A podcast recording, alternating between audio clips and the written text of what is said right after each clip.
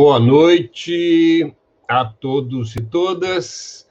Como já se tornou praxe, todas as sextas-feiras, no final da tarde e início da noite, o Comitê em Defesa da Democracia e do Estado Democrático de Direito realiza os seus debates de conjuntura. Numa semana é um debate de conjuntura política e na outra semana o debate é de conjuntura econômica. Nesta semana, estaremos debatendo a, o tema da economia brasileira de Getúlio a Dilma e as perspectivas atuais e futuras.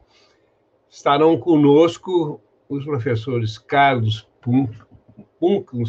Puncusfeld Bastos, professor da Universidade Federal do Rio de Janeiro, o professor Fernando Augusto Mansor de Matos e a mediação também da Universidade Federal é, Fluminense, são ambos né, do, é, da região do Rio de Janeiro, é, um carioca e o outro fluminense, e teremos a mediação dos professores Adalmir Marchetti, que é professor de Economia da PUC do Rio Grande do Sul, e de Volney Picoloto, que é economista e integrante da coordenação do Comitê em Defesa da Democracia e do Estado Democrático de Direito. Como sempre acontece nas nossas, nos nossos debates de conjuntura, temos a companhia de um pool de emissoras e de eh, sites independentes. Participam dessa transmissão, além da rede, Rede Estação Democracia, rádio e TV Web, também a Rede Soberania, o Jornal Brasil de Fato do Rio Grande do Sul, o Jornal Jale Porto Alegre, o Jornal O Coletivo, a Rádio Com de Pelotas, a Manaus, a Rádio Web, a TV Caxias, que transmite ao vivo pelo seu Facebook, e reprisa esse programa de segunda a sextas-feiras, às 23 horas. A TV Caxias transmite pela, pelo canal 14 da NET Claro e transmite os primeiros 60 minutos do programa. O programa tem uma hora e meia, mas nos 30 minutos finais nós continuamos é, apenas pelo Facebook e pela, pelo YouTube. Participam também a Rádio Ferrabras FM e, como eu já disse, a Estação Democracia Rádio e TV Web. É, é muito importante que você curta a nossa página, que você se inscreva no nosso canal. É, quanto mais você compartilhar, quanto mais você comentar, mais a, os nosso, o nosso programa vai ser é, compartilhado, vai, ser, vai subir na, na é, programação do Facebook e do YouTube. É, nós, como temos feito ao longo desse ano, e já do ano passado também, é, nos lastimamos a cada programa, a cada início de programa, os milhares de pessoas brasileiros e também né, de, de, outros países, mas, mas basicamente os as, as milhares de brasileiros perdidos para a Covid em virtude da incúria dos nossos muitos deles, a grande maioria deles, em virtude da incúria dos nossos governantes. É, sejam bem-vindos, então, ao nosso debate, e eu passo imediatamente a condução dos trabalhos ao nosso companheiro Adalmir Marchetti, que fará a introdução do tema e a apresentação dos candidatos. Adalmir, é contigo. É, obrigado, Benedito. Gostaria de começar dando boa noite né, ao Volney, ao Fernando e ao Carlos, né? e é uma alegria estar conversando com o Carlos e o Fernando hoje à noite. Né? Os dois são meu, meus amigos pessoais, né? E um dos temas que a gente vai estar tratando hoje é justamente né, do lançamento do livro A Economia Brasileira, de Getúlio a Dilma, né, onde o Fernando é um dos organizadores e o Carlos é um dos principais autores. Né. Como bem ressaltou o Benedito, né, nós temos, chegamos, chegamos a, estamos chegando a 550 mil mortos, né, tendo à frente, talvez, o pior presidente da história do país, né, e passando certamente pelas crises mais graves né, que esse país enfrentou aí ao longo desses, digamos, 500 anos. Portanto, né, digamos, a, o debate de hoje é um debate bastante importante, porque vai resgatar um pouco da nossa história, né, dos, dos, nossos presidentes, né, trata aqui o livro de Getúlio a Dilma, e também vai abordar a questão, uma questão sobre né, quais são as perspectivas, digamos, como é que a gente sai dessa encalacrada que nós nos metemos, né, usando aqui, digamos, uma expressão do Carlos. Né? Deixa eu começar aqui apresentando o Carlos, né? O Carlos Pincos Bastos é professor da UFRJ. Sim. Fala Carlinhos, eu, vai, fala tá Carlinhos, você vai ver outra pessoa, caso não. Tá. Carlinhos, tá? O Carlinhos é professor da UFRJ, né? tem doutorado pela New School for Social Research, né? fomos colegas durante quatro anos na New School, né? ah, tem um mestrado em economia na UFRJ, né? e tem trabalhado com os temas do Brasil, sempre se preocupou muito com essas questões né, de discutir a realidade do país. Né? Esse também é o caso do, do, do, Fernando, né? o Fernando Matos. Né? Nós, então, já que estamos usando o, apelido aqui, então vamos, vamos, vamos usar, né? Ah, conhecido entre os amigos como Fernandão. Fernandão, é, né? pode ser também. Ah, ah, o Fernando né, tem mestrado e doutorado pela Unicamp, e além de trabalhar com a economia brasileira, ele trabalha com um tema bastante importante, que é também né, é um tema da desigualdade no Brasil e a questão do emprego. Né. O Fernando tem produzido nessas áreas também uma produção bastante interessante. Né. Então, tendo apresentado, né, digamos, eu, o livro está muito interessante, né, tem um capítulo, né, o, o, Carlos Carlinhos, ele faz uma introdução, uma discussão né, do Brasil, né, a teoria econômica e de como, digamos, né, de uma perspectiva da heterodoxia, né, do pensamento heterodoxo, né, e depois tem um capítulo para cada presidente. Né, a, e tem né, a introdução é feita pelo nosso professor aqui da URGS, né, o professor Pedro Fonseca, que também participa aqui do, do comitê. Né. Eu não sei quem gostaria de começar conversa falando, né, fazendo a sua apresentação, em torno de 15 minutos, para que tenha um tempo de apresentar, e depois a gente faz uma discussão, mas a gente faz, normalmente a gente faz uma atividade onde a gente faz algumas perguntas e recolhe né, as perguntas do nosso público, né, também agradecer ao público que está nos, tá nos assistindo, né, e, e, é um debate bastante, digamos, interessante, a gente chega às 7h30 com vontade de continuar conversando e batendo mais papo aqui. Bom, tá, eu agradeço eu, bastante, mas é ótimo rever uhum. é, os amigos, ainda que pela essa forma virtual aqui. Eu, eu prefiro começar, o Carlinhos é, há de concordar, eu já sei, porque é, como eu sou. Bom, boa noite a todos e a todas, né? Antes de mais nada. É, viu, Adalmir? É, eu prefiro começar porque eu sou um dos co-organizadores do livro e, e, também sou autor de capítulos, né? mas principalmente por ser co-organizador do livro. Né? É, antes de tudo, antes de qualquer coisa, oi Rosa, muito obrigado pela presença.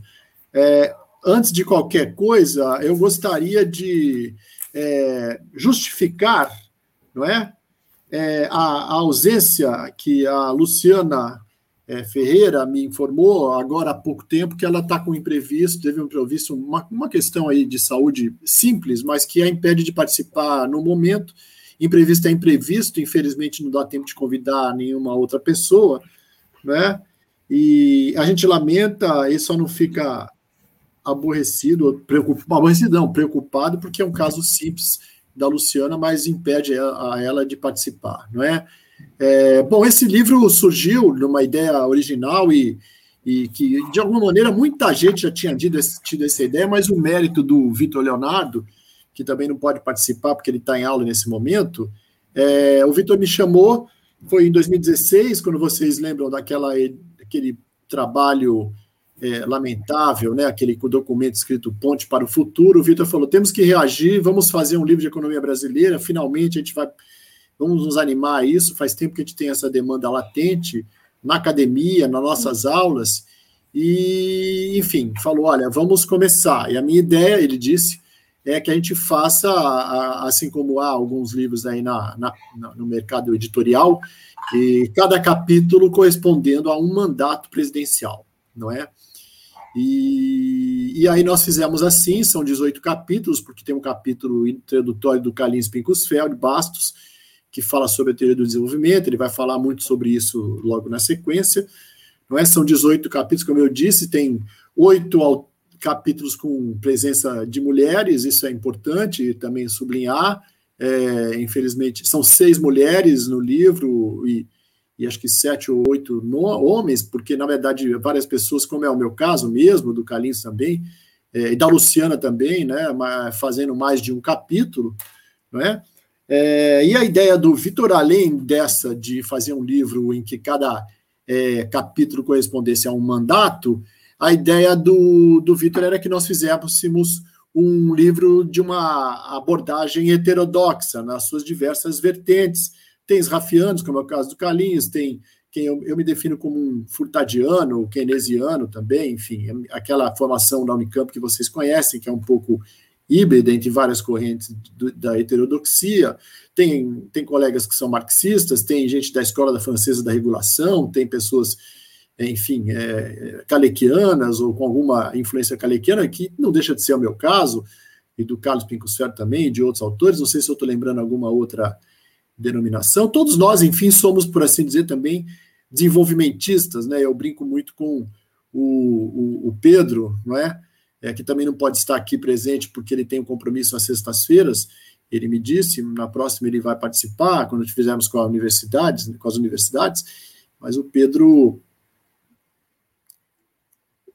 o Pedro fez uma, uma, uma, uma, uma, uma importante é, introdução ao nosso livro, mas eu brinco com o Pedro que eu sou paulista, mas eu sou varguista, né? É um caso raro, mas eu sou paulista e sou varguista, né?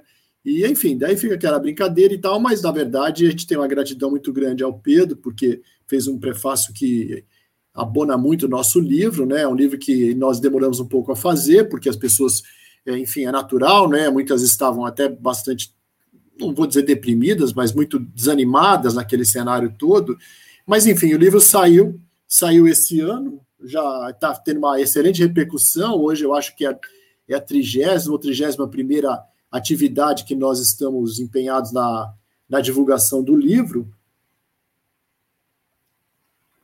Entre lives, entre podcasts, entre entrevistas, entrevistas que nós demos para YouTube, sites de YouTube grandes e conhecidos do jornalismo, enfim, né? E, e, a ideia, então, foi essa, né, de fazer um livro com essas vertentes, mas faltou dizer uma coisa importante, não é? Nós tínhamos é, também uma, uma ambição, certo? Por isso que nós começamos bem, já chamando o Carlos Pinkusfeld, mas há uma, uma ambição de fazer um livro com uma robusta pesquisa em cada um dos capítulos. Não, é? não era meramente é, fazer uma descrição da política econômica já seria meritório se fosse uma descrição heterodoxa em todos os capítulos, porque não há um, um livro assim no mercado, vamos dizer assim, editorial e, e da, de livros didáticos, mas também fizemos um esforço para chamar pessoas altamente conhecedoras de cada um dos períodos, respectivamente, para colocar uma contribuição original, uma pesquisa original, um esforço adicional é, que pouco se encontra nos livros de economia brasileira. É? Eu sou professor de economia brasileira ou de formação econômica do Brasil, ou dos dois, é, em alguns semestres, desde 1991, né? ou seja, faz 30 anos, e realmente sempre foi uma dificuldade ter sintetizado em apenas uma obra né, artigos que eu posso dizer que eu uso muito, usarei né, a partir de agora, para poder organizar minhas aulas. Né? O livro está tendo uma saída muito importante, muito e pela sua, pela sua própria é, é, natureza e característica, muita gente da ciência política, da história, da sociologia também procurando a gente para a gente divulgar o livro. Enfim, outro dia dei uma aula para uma turma de relações internacionais na, na UFRJ, é, ou seja, é um livro que tem uma abordagem, vamos dizer assim, estruturalista, pegando diversos aspectos é, envolvidos no fenômeno econômico. Procuramos traçar, na verdade, uma, vamos assim dizer, uma economia política da política econômica, tá certo, Adalmir? Usando a, a boa e velha teoria econômica e também as suas vertentes é, heterodoxas. Não é? E como eu disse, cada um dos capítulos, um abraço aí para o Gentil, também um grande amigo que eu tenho aí no Rio Grande, é, é, a, a, nosso esforço, não é? é no sentido de, de, de, trazer uma contribuição original. Por exemplo, no meu caso, né, que fiz o, o capítulo do, do primeiro Vargas, né, só também esclarecendo, todos os autores são aqui do Rio de Janeiro, e nós fizemos isso por uma razão muito simples. É claro que não tem bairrismo nenhum nisso, aliás, nem poderia, porque eu nem sou do Rio de Janeiro, sou paulista, mas trabalho aqui. Mas o fato é que nós fizemos algumas reuniões presenciais na época, né, para poder encontrar as pessoas e poder é, definir alguns critérios que foram esses que eu falei, né, que obviamente que todos são heterodoxos, isso dá por suposto pela, pelo convite, mas que todo mundo colocasse um o cenário internacional da discussão, tentar se falar de política, de geopolítica, tentar se falar, quando fosse o caso, se fosse até de política um pouco das disputas dos partidos, como na época lá do PTB, PSD, etc., não é? E também procuramos, enfim, ressaltar que os capítulos deveriam ter também um, um componente didático, uma, uma descrição das medidas de política econômica, é, porque não são capítulos como se fossem artigos para revistas especializadas, ok? É, é um livro que tem o objetivo de ser é, atender a, a, a, ao didatismo das faculdades de economia e, além do mais, para o público mais amplo, inclusive fora da, da, da, da, universidade, que possa ter interesse por esse tema. Né? É um livro que tem muita história, muita política, e para vocês terem uma ideia, eu vou dar um exemplo aqui do meu capítulo, o primeiro capítulo do. O segundo capítulo do livro, que é o primeiro capítulo dos mandatos, não é? é que é o primeiro Getúlio, eu, eu, claro, procurei recuperar toda aquela política econômica de recuperação do, do café, que todo mundo conhece, o debate em torno da política anticíclica, de todos os autores envolvidos, e acrescentei lá uma, a excelente e importante contribuição do Pedro Fonseca, que é, respalda a, a, sua interpretação segundo a qual a industrialização teve é, é, uma intencionalidade não é, da política econômica da, em, em, favor da industrialização.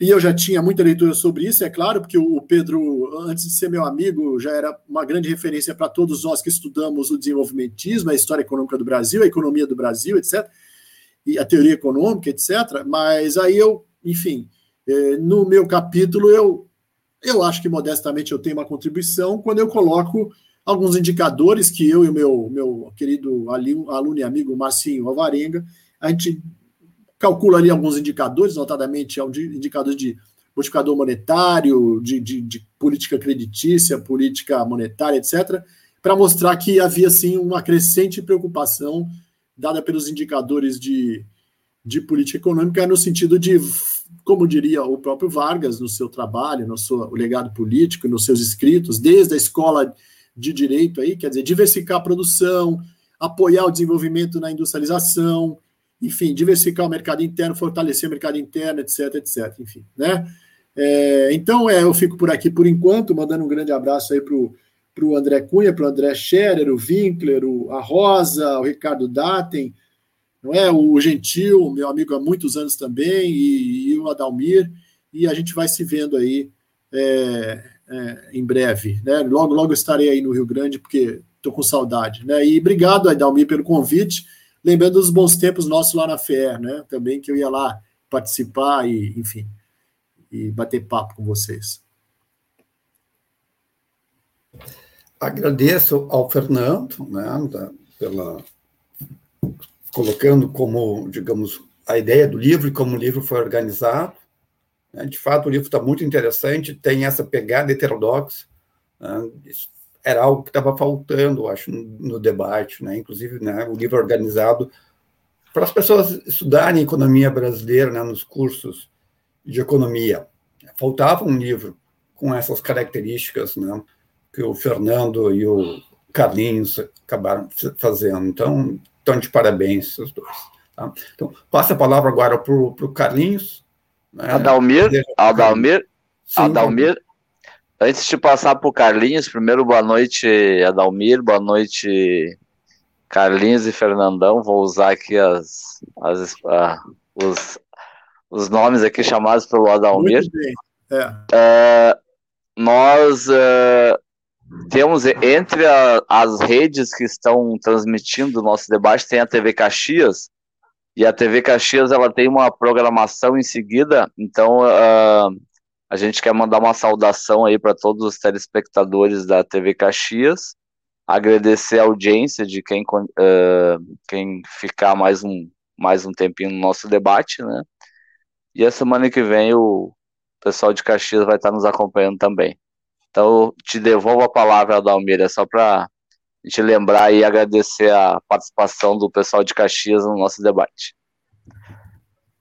Aproveito também para agradecer várias das, das, pessoas que estão se manifestando aqui, né? A, a, a Rosa Chiesa, né? o Ricardo Frisch, o Gentil Coraza, né? a Fernanda Corezola, que está sempre presente, né? o André Scherer, né?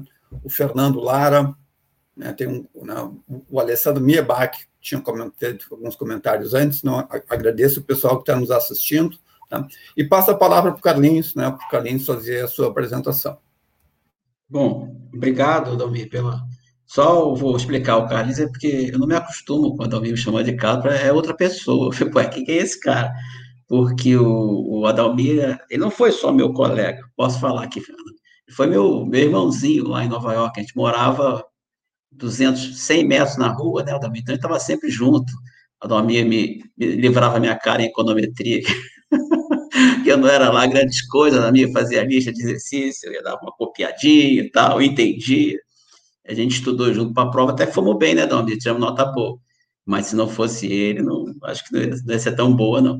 Então, é, é, é quero agradecer a presença aqui, o convite está aqui, tanta gente amiga aí no, na, na audiência, né? O Fernando, meu coautor, que eu, que eu gosto muito, a gente. Eu tenho um artigo com o Fernando que é terrível, Fernando Lara. Que eu, outro dia, Fernando, eu estava, eu tava, o Fernando está ouvindo, eu estava falando numa aula sobre, até a gente pode falar sobre a comparação de 2015 e 2003, e, o, e, e um aluno falou assim, ah, por que você colocou 2015 separado de antes? Eu falei, porque é muito diferente e a gente terminava o nosso, o nosso artigo dizendo assim, olha, essa política de 2015 é tão desastrosa que coloca em risco não só a, a, a, o desempenho econômico, foi, a economia brasileira caiu igual um, avião, né, um negócio terrível, como até mesmo, como vocês estão colocando aqui, até a, a, ordem social, a dimensão democrática. Então, a gente, infelizmente, a gente já via que, o, que um, um, um erro grotesco de política econômica, como foi a política de 2015, teria consequências mais sérias que meramente, meramente, que uma recessão tão grande como teve. Infelizmente, a gente acertou. Eu, eu sempre falo, quando eu faço uma previsão errada, eu falo, prefiro estar errado, mas infelizmente nesse caso a gente estava certo. E, e, e, nesse caso desse livro, eu acho que o livro tem uma, tem uma, tem uma grande vantagem, assim, tem um, um grande interesse, porque esse livro ele é um livro de uma, como vocês podem ver, de uma longa duração é, quase 100 anos, né? Porque 30, estamos em 20, são 90 e. Ele pega até Dilma, até, até mais ou menos 14, ah, uns 90 anos está bom para o livro. É, e nesse. Né? É, é 16 do golpe, então dá, dá, dá 70, mais 86 é anos. Então, nesse, mas nesse longo período de tempo, é, várias coisas aconteceram com o Brasil, tá certo? E, e, esse primeiro capítulo, na verdade, também contando uma historinha desse primeiro capítulo, é, eu fui chamado para fazer dois capítulos. Eu já tinha um capítulo que eu tenho com, com, com, com o Fernando, que é sobre João Goulart, que a gente depois pode até discutir aqui, os limites do governo João Goulart. Aí eu tinha um artigo que, que, o, que o Vitor pediu para eu fazer, eu fiz sobre o plano, o plano real, que eu já tinha a minha tese, e, e um sobre o plano Collor, que é da tese do Fernando Ferraz, meu grande amigo, que foi meu aluno, trabalho no Tesouro, que é uma interpretação da gente diferente, talvez um pouco crítica, da, muito crítica do plano Collor, mas com uma certa originalidade. Aí eu me meti a, a folgado e fiz um artigo sobre o Juscelino, porque eu estava orientando uma tese, e, e era, era isso, era para ser três, né? Não, era para ser, aí são três, exato. Só que eu, eu tinha escrito um artigo sobre teoria do desenvolvimento, e, e o Vitor, eu passei para o Vitor e falou, pô, por que, que você não transforma esse artigo num artigo de introdução desse livro? Bom, por que, que ele me. Por que eu acho que ele pediu isso? Ele pediu isso porque, naquele momento, e o, e o Fernando acabou de falar aqui, é, com a Ponte para o Futuro, digamos, a Ponte para o Futuro é, é, é, é, um projeto de desenvolvimento ele, é, elevado a menos um. É tudo ao contrário do que você pode esperar de um projeto de país que, que, que, que digamos, que tenha alguma ênfase, algum interesse em desenvolver as forças produtivas, tá? E algum projeto de país que tenha alguma ênfase, algum interesse em que esse desenvolvimento das forças produtivas seja um desenvolvimento é, é, com alguma equidade. Né? Esse ponto para o futuro, que depois virou o, o, o, projeto do governo Temer e o projeto também desse. Será que, será que esse governo tem algum projeto, mas mais ou menos o que teoricamente esse governo deveria ter de projeto, sei lá, pelo menos é o que o posto do Ipiranga, lá o Paulo Guedes, pensa, né? É, então, essa, essa, essa orientação, e é, é engraçado porque ela ela está ah, fora do seu tempo, em grande medida. O que se discute no mundo hoje é o retorno a medidas mais é, intervencionistas. É, quando você pega, sei lá, Estados Unidos, Ocidente China, tem uma diferença brutal entre crescimento e desenvolvimento das forças produtivas, e um lugar é planejado e outro, hipoteticamente, tem menos planejamento, um é mais neoliberal, o outro é mais intervencionista, e, vamos ser sinceros, o intervencionista está ganhando 7 a 1, né? Então, é, é, é isso está fazendo com que o mundo mude também, com que as políticas econômicas é, estejam sendo alteradas na, no, no, nos países desenvolvidos. É, e, e, esse, esse, capítulo, então, ele tem, eu sempre falo que o nome dele, nome de guerra dele, que era o nome do arquivo Word, todo mundo quando faz um arquivo põe o um nome, né? Que não vai ser o nome final do artigo, mas o, o nome de guerra dele era pêndulo. Pêndulo 1, pêndulo 2, pêndulo 3, ponto 3, ponto. Todo mundo vai fazendo assim, né? Vai mudando um pouquinho, vai botando os números atrás do nome do arquivo. E esse meu pêndulo, o nome pêndulo, era justamente porque eu, eu tentava fazer uma trajetória, uma longa trajetória, de um movimento que eu chamo de pendular. O que quer dizer isso? É, em 1930, a gente está frente a, a, a, ao fim da ordem é, é, da Inglaterra, da divisão de trabalho inglesa, a grande crise de 29, que na verdade é a crise da Primeira Guerra, que vai se arrastando, se arrastando, e finalmente, em 29, é, o, o, padrão é, ouro, libra ouro e a dominação inglesa acabam de vez, com uma crise internacional seríssima, é, você começa a ter uma, uma reafirmação da. Os Estados Unidos é o país mais poderoso, mas não tem ainda um controle geopolítico, um controle geoeconômico. Então, é uma situação de transição, de transição no, nos países centrais, de transição na periferia, e isso que o Fernando mostra no artigo dele, é uma transição, mas que já tem alguma direção, não é uma transição qualquer, tá certo? O governo Vargas não vai reagindo de forma inteiramente aleatória aos desafios da conjuntura, mas ele vai reagindo com algum direcionamento, e essa direção vai ficando cada vez mais nítida, mais clara, e a partir da Segunda Guerra Mundial, é, você tem uma orientação clara de política econômica no centro uh, e na periferia. Tá? A política econômica no centro é chamada política keynesiana, ou a política do welfare state, que é uma, dependendo de cada país, não, não todos são iguais, mas de maneira geral, é uma política que tem uma forte intervenção do Estado para que o nível de produto mantenha-se no nível elevado, ou seja, o desemprego no nível baixo, nesse sentido, a taxa de crescimento, na verdade, é alta e a taxa de desemprego seria baixa. E em vários países você tem também é, a, a, formação desse welfare state, ou seja, é um Estado que, que dá aos seus cidadãos uma série de benefícios é, em termos de saúde, educação, habitação, é, cobertura de, de, por exemplo, a gestante tem a cobertura de, de acompanhamento, e depois tem a madeira. Tem, então, ou seja, é um, é um Estado que, que, que, dá aos seus cidadãos, tá certo? Um, um, uma rede social de segurança e um nível de subsistência é, fora mercado, extra mercado, que são bens públicos, de maior nível. Isso acompanhado de uma elevação da carga tributária, de uma, de uma tributação que é progressiva. Os Estados Unidos, como sempre, está meio atrasado em relação a isso. Os Estados Unidos começa esse movimento a partir da metade dos anos 60, um negócio chamado Great Society, que é um projeto do, do Partido Democrata da época, do, do cara que ficou no lugar do Kennedy, tá certo? É o Lyndon Johnson. E isso é lá no, no, no norte, né? E no sul, a política que, que, que vigora é o desenvolvimentismo. Tá? Então, essa política desenvolvimentista é uma política. Eu até estava dando uma alta dia, o nome substituição de importação é muito ruim, porque parece estar substituindo simplesmente alguma coisa. Não é bem isso. É, é um projeto de crescimento acelerado sob o comando do Estado. Tá? É esse que estava em, em, tela, um projeto de crescimento acelerado sob o comando do Estado, cujo, é, é, é, é cuja a ideia é que, justamente, a industrialização ela tem uma série de, de efeitos colaterais positivos, um nome bonitinho que os economistas chamam spillover, tá? Ou seja, é, é, crescimento da produtividade, a capacidade de gerar progresso técnico, não só para o setor industrial, mas para o conjunto da economia. Dá um exemplo para vocês. No setor serviço, hoje em dia, fora os serviços muito, muito, muito, muito pouco sofisticados, mas a maioria deles tem computador, ou que seja um mesmo você vai, você vai entregar uma pizza, sei lá, nesse serviço o cara pega o, o, o, o chamado no iPhone dele, ou no, no Samsung dele, tá certo? Então, a ideia é que, até mesmo para o serviço funcionar de forma eficiente, você tem que ter um setor industrial desenvolvido. Mesma coisa para a agricultura o que desenvolve a agricultura, é, tudo bem que tem semente, mas mesmo para você ter melhoramento de semente, tem que ter laboratório, mas a mecanização e a quimificação são consequências da, da, da, da indústria. Então, a indústria tem um impacto positivo nos outros setores da economia e permite um crescimento é, é, acelerado da, da produtividade.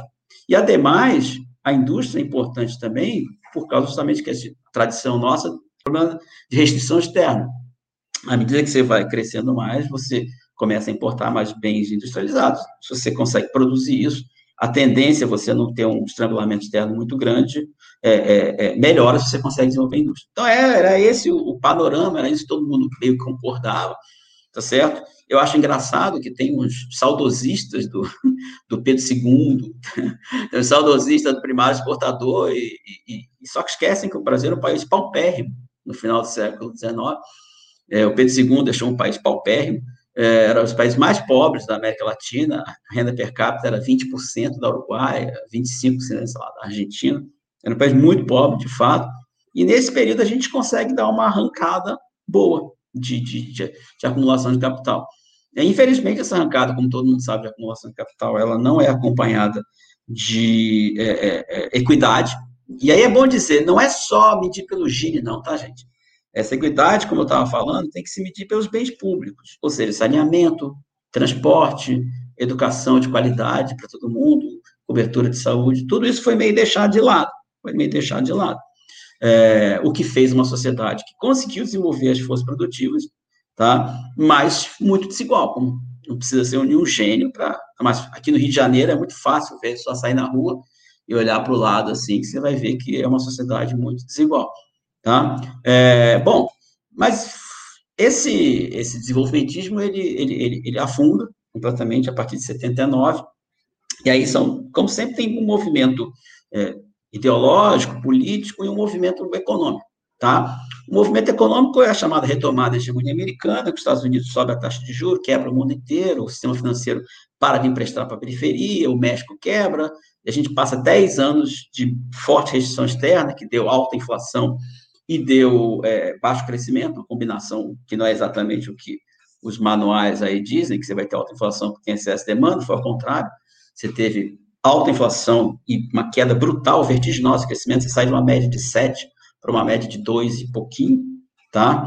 A taxa de, de, investimento também despenca, tudo despenca, mas você acelera a, a, a inflação por causa do choque externo. Só que ao mesmo tempo que estavam acontecendo essas coisas materiais, objetivas, estava acontecendo o crescimento do neoliberalismo enquanto ideologia dominante e política dominante no mundo inteiro. A gente não aguentou 10 aninhos e a partir de 90 a gente embarca nessa, também fazendo reformas de liberalização, liberalização comercial, liberalização da conta financeira, é, liberalização de, é, de, é, desestatização, essas coisas todas. É, e aí, quando você tem essa virada neoliberal, eu estou até escrevendo um artigo agora que eu faço, tem um artigo já está saindo na revista da UF, mas eu estou escrevendo em inglês, tá, tem mais outras coisas, um livro que vai sair fora, é, é, é, que eu mostro que essa virada ocorre no, no, próprio interior do pensamento do pessoal que fez os, os planos de estabilização heterodoxa. E essas pessoas, não vou citar nomes, que é bobagem, mas alguns dessas pessoas acabam sendo os mais radicais atacadores, né? Palavra horrorosa, mas assim, que agridem a antiga tradição da, da, da do desenvolvimento, e aí começam a, a, dizer, não, o desenvolvimento brasileiro foi um, equívoco, é, foi só inflacionismo, é, e foi um erro, como se tivesse sido, como se a gente tivesse saído de ser um país paupérrimo, como se a gente tivesse mudado estruturalmente, como se tivesse industrializado, foi toda uma grande besteira, não devia ter feito nada disso, tá? Talvez tivesse sido liberal. O, é obviamente que é um troço completamente doido, porque o mundo não era liberal, o Brasil não é muito original nesse ponto. Quando o mundo era desenvolvimentista, o Brasil era desenvolvimentista, o mundo virou neoliberal, o Brasil virou neoliberal. Então, eles querem recontar a história para trás, de um jeito esquisito. E aí, o meu pedido era exatamente, era desmistificar esse jeito esquisito de contar a história e, e, e, mostrar que esse movimento ele tem esse lado pendular. Né? E por que, que tem esse movimento pendular? Simplesmente por causa das crises. A, a crise de 30 ela acabou criando condições sociais, ou até necessidades sociais, tá? Para que você tivesse uma política econômica que fosse mais intervencionista. Os caras, é, se você lê a história do, do, do, do Roosevelt, ele não era, a, absolutamente não era a favor da intervenção do Estado na economia, ele queria ter orçamento equilibrado. ele, ele só desiste do orçamento equilibrado porque não pode mais. O próprio Getúlio, no início, quando ele vai, ele também defende orçamento equilibrado. Todo mundo defende orçamento equilibrado. Até, hoje em dia tem gente que continua defendendo isso, mas tinha falar. Tá? Mas é, é, é, e só que as condições reais, as condições materiais de vida das pessoas exigiram dos governos intervenções. E os governos foram testando coisas. Tá? Alguns foram testando de uma forma eficiente, mas terrível, como o governo nazista, outros foram testando de uma forma mais é, é, é, é, menos agressiva ou menos belicosa, mas foi ocorrendo isso e foi solidificando isso. Só que quando você vai nessa direção, você obviamente aumenta é, a participação do Estado, você aumenta o poder de barganha dos trabalhadores, você aumenta o bem-estar, você começa a ter uma, uma, um acirramento do conflito distributivo. Aí é hora do pêndulo voltar. Aí é hora de dizer que tudo é uma besteira, que não serviu para nada, que era melhor não ter feito nada disso, que só fez inflação, que a, a, a, concentração de renda no Brasil era culpa disso. Como se a concentração de renda do Brasil agrário fosse maravilhosa, imagina. Você tinha um Brasil agrário que tinha uma concentração de renda péssima, você tinha um bando de gente pouquinho urbano, um bando de gente rural em condições péssimas, e você diz que você piorou levando gente para a cidade. É claro que é verdade. Quando você leva as pessoas para a cidade e as leis é, são mais são, são as leis de trabalho são para o setor é, é, é, urbano e não para o agrário, você causa uma dissociação que causa uma concentração de renda. Você também não fez reforma agrária, você não melhora a estrutura rural. Então, são as limitações políticas que, que criaram isso. E aí, como é só para terminar, talvez esteja chegando meu tempo, é, talvez o pêndulo esteja voltando. Acho que esse livro tem esse, esse momento histórico onde você pode ver a ida do pêndulo, a, formação do Estado Nacional Desenvolvimentista, a, a, consolidação do Estado Nacional Desenvolvimentista, o Estado Nacional Desenvolvimentista não democrático, com os militares, até o fim de 79, a formação neoliberal, o, digamos, o, o hiper-neoliberalismo, que seria a ponte para o futuro, e daqui para frente, pelo menos fora do Brasil, claramente o pêndulo está voltando. As tensões criadas por, por esse hiperliberalismo, pela diminuição da sindicalização, pela queda do salário, pelo aumento da concentração de renda, é, são muito graves, só para só ficar são muito graves a, em vários níveis. Eu estou chocado como num país como a Suíça, como a França, você pode ter de 30% a 40% das pessoas que não quer tomar vacina. Isso, para mim, assim, coisas que eu não esperava ver. Era essa uma das coisas que eu não esperava ver. É obviamente que existe um déficit de representatividade no mundo. Não tem a mínima dúvida. As pessoas seguirem, eu não vou nem falar do Brasil, que é besteira, mas as pessoas seguirem um cara que é claramente meio charlatão, meio, meio um, um, cara de televisão. O Trump, ele era um host de TV que tinha um bordão chamado You Are Fired. Eu vou botar o Masterchef para ser presente. Mas isso não é só aqui, não, né? Na Ucrânia também. Na Ucrânia ganhou um cara que fazia um filme e que ele era o presidente. Uma espécie de meta, de meta política, onde o cara que é o artista que faz o presidente vira presidente mesmo, só porque ele fazia o papel de presidente num seriado na Ucrânia. Então, essa, essa, esse, esse, esse, esse, esfarelamento do tecido social com gravíssimos impactos sobre a representatividade. E essa representatividade chega ao nível das pessoas não acreditarem mais em vacina, que é uma das coisas que qualquer historiador econômico sabe que é a coisa mais importante na história da humanidade. Foi isso que aumentou a taxa de, de, baixou a taxa de mortalidade das pessoas, é isso que permitiu baixar a taxa de mortalidade infantil. Qualquer, é assim, é beabá. Se, se o cara sai da aula de EG 1 sem saber isso, você reprova. Mas de 30% a 40% da, da Europa estão assim. Então, é, eu acho que é bem provável, é bem possível que o pêndulo esteja voltando, e é bom ver o caminho do pêndulo para entender um pouco disso. Então, acho que olhar para a história nesse sentido joga uma luz para o que a gente está por vir. Como no Brasil está uma confusão danada, eu nem sei para onde é que está o pêndulo. Adalmi explica para mim, porque é difícil. Bom, Carlinhos, é, era, era nesse sentido que eu ia te fazer, que eu ia justamente colocar uma questão, colocar essa questão, digamos, né? Tu traz essa questão, digamos, de uma certa mudança de modelo econômico que talvez começa a, a aparecer em vários locais, né? Principalmente a partir da crise de 2008, digamos, com a crise do neoliberalismo, né? O próprio Trump, digamos, já é uma certa reação, digamos, né, ao, mas digamos uma reação à direita, né, ao digamos, a crise do, neo, do neoliberalismo, né? e, né, digamos, o que esse pêndulo, digamos, digamos, o que um pós, digamos, esse pêndulo, digamos, se a gente pensar na América Latina também, né, digamos, a, a crise, né, do o pós, a crise do neoliberalismo significou a a caída, digamos, ou a perda do poder político né, dos, de vários partidos de centro-esquerda que estavam no comando, inclusive aqui, né, de algumas formas, de alguns países através da eleição, em muitos países da América Latina, né, com impeachment, né, com um golpe, né, um golpe moderno. Né, ah, mas talvez isso, digamos, a gente tem, a gente observa também assim né, na América Latina, vários países, né, com vitórias, ainda que apertada, mas uma, uh, digamos, vitórias da, da, da centro-esquerda. Então, digamos, já que no, digamos, no título tinha, digamos, essa questão do futuro, né, será que no Brasil, em 2022, na eleição, né, digamos, o pêndulo, digamos, né, vai ir para o lado do, disso, da, da centro-esquerda e do lado, digamos, da democracia, né? o, o, usando aqui, aqui no Grande do Sul, tem uma, a gente tem uma, uma negócio da gangorra, né? No, no, momento o Grêmio está bem, outro momento o Inter está bem, então se tem, o Grêmio está mal, de certo modo os, os dois nunca estão bem ao mesmo tempo, de certo modo é um pêndulo também, né?